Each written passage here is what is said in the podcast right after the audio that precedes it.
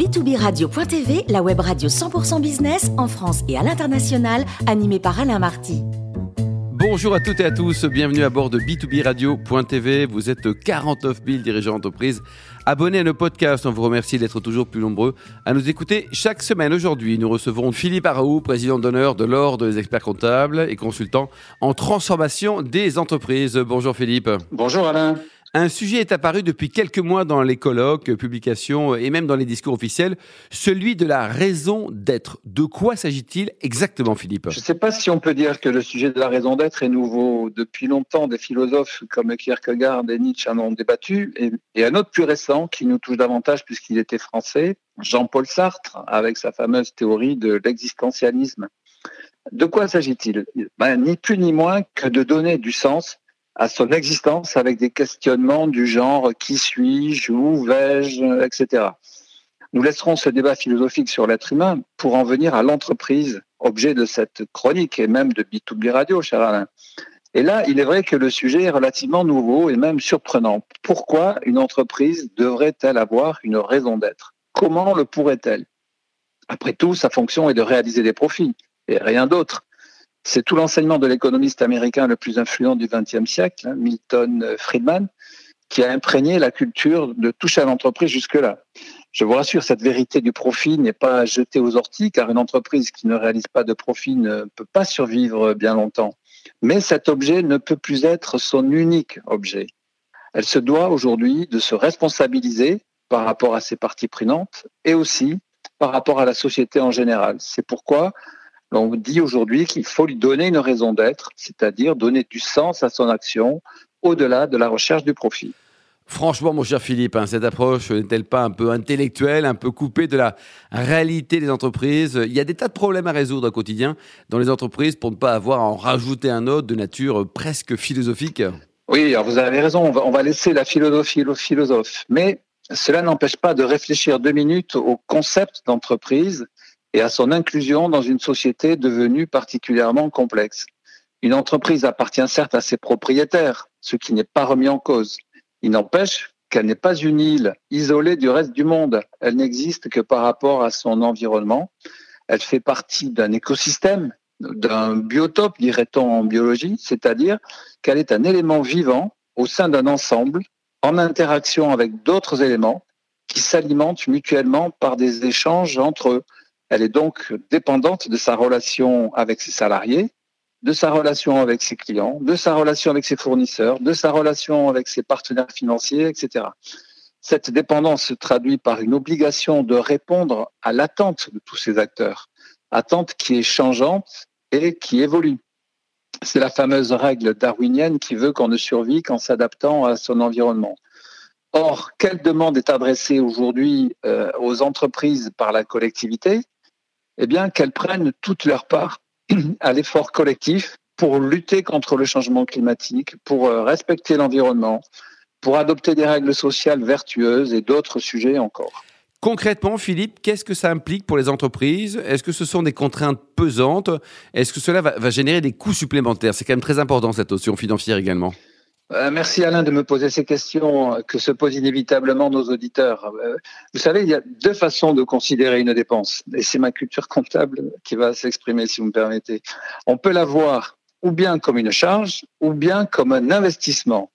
Dans le deuxième cas, cela suppose un retour ultérieur, c'est-à-dire que c'est l'anticipation d'un bénéfice futur.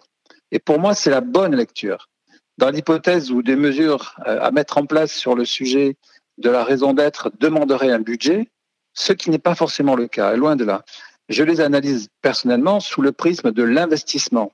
Par exemple, avoir une politique sociale performante est synonyme d'attractivité et facilite l'embauche à une époque où les entreprises ont du mal à recruter. Si l'on parle de, des mesures environnementales, elles vont également concourir à une bonne image de l'entreprise, ce qui sera un support très fort pour la commercialisation de ses produits ou de ses services. Et à l'inverse, une entreprise qui aurait un impact négatif sur son environnement pourrait être boycottée et voir son chiffre d'affaires diminuer, ce qui peut aller très vite à l'heure de l'Internet et des réseaux sociaux. C'est pourquoi je pense qu'il n'y a pas de choix, même si l'entreprise n'est pas totalement convaincue de l'intérêt de la démarche, eh bien, elle doit le faire quand même pour répondre à la, demande de ses clients et de ses salariés. Et je suis convaincu que chemin faisant, eh elle se prêtera au jeu et elle y trouvera de l'intérêt. Donc pour moi, il faut le faire. Supposons, Philippe, que ces mots attractifs aient convaincu nos auditeurs. Que leur conseillez-vous de faire? Quelle action faut-il engager? Qui doit s'en occuper? Y a-t-il euh, des règles à respecter? Est-ce un exercice, au contraire, totalement libre? Alors, état des lieux et puis des questionnements surtout, Philippe. Ce qui est formidable à mon goût, c'est qu'aujourd'hui, en 2021, l'exercice est totalement libre. Euh, et pour une raison très simple, chaque entreprise est unique. Il n'y a pas deux identités comparables. La raison d'être de l'entreprise, c'est son ADN.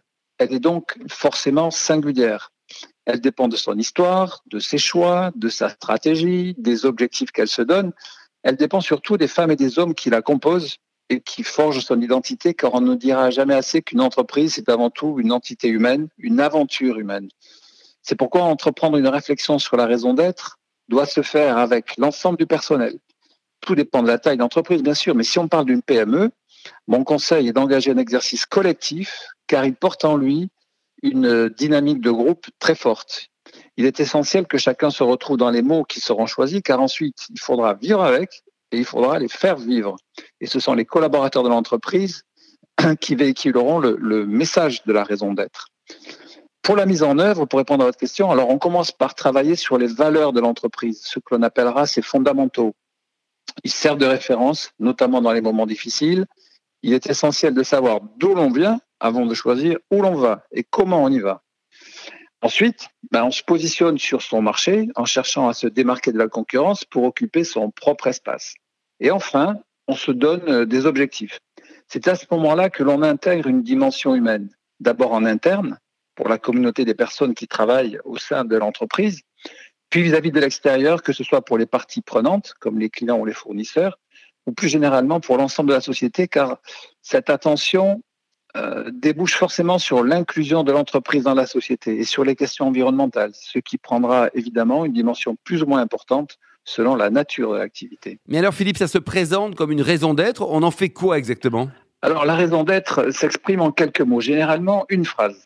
L'exercice est délicat car il faut être extrêmement concis, précis et, il est toujours très difficile de tout dire en, peu de mots. Il faut donc du temps pour d'abord mettre sur la table toutes les idées, puis les sélectionner et ne conserver que l'essentiel. Je vais vous en citer quelques-unes pour vous donner une idée, sans vous dire de qui il s'agit, par discrétion. Par exemple, apporter la santé par l'alimentation au plus grand nombre. Voilà, ça c'est dans le secteur alimentaire, c'est une raison d'être que c'est donné une entreprise garantir un avenir serein et contribuer à la qualité de vie pour tous. Ça, c'est dans le secteur des, assurances.